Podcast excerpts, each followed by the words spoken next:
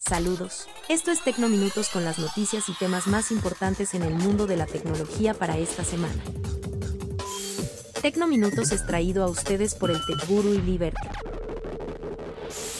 Los robots están listos para participar en la Copa de Fútbol RoboCup. Los estudiantes universitarios pondrán en práctica sus conocimientos de robótica en el torneo interregional de fútbol entre robots autónomos con inteligencia artificial. Esta copa se celebrará en Japón en el mes de noviembre. La idea de este tipo de eventos es promover las tecnologías robóticas avanzadas y desarrollar nuevas posibilidades hacia el futuro. Skype anunció nuevos cambios para la aplicación de videollamadas y mensajería. La compañía mencionó en su blog que habrá mejoras en el diseño y la pantalla principal durante las llamadas. También las transmisiones de video cambiarán. Entre las innovaciones principales se encuentra la incorporación de nuevos fondos animados y la oportunidad de grabar las llamadas. También se podrá tener subtítulos en directo y un traductor universal que le permitirá al usuario comunicarse con cualquier persona en cualquier idioma. Otra nueva característica es el lanzamiento de su herramienta Meet Now, que le permite crear o unirse a las llamadas de Skype sin necesidad de iniciar sesión, crear una cuenta o sin tan siquiera tener la aplicación. La empresa Amazon presentó a Astro, un robot con forma de perro que sabe interpretar órdenes como dirigirse a una habitación concreta de la casa o entregar un objeto a una persona determinada.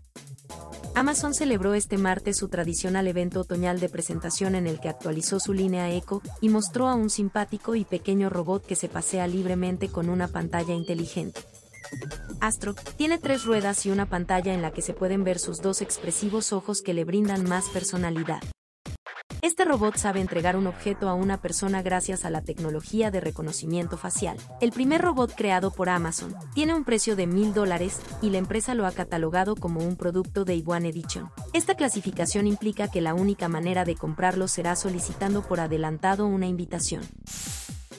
YouTube eliminará todo el contenido antivacunas de su plataforma. En una publicación en su blog, la plataforma informó que ha removido de su plataforma más de 130.000 videos por violar las políticas del COVID-19.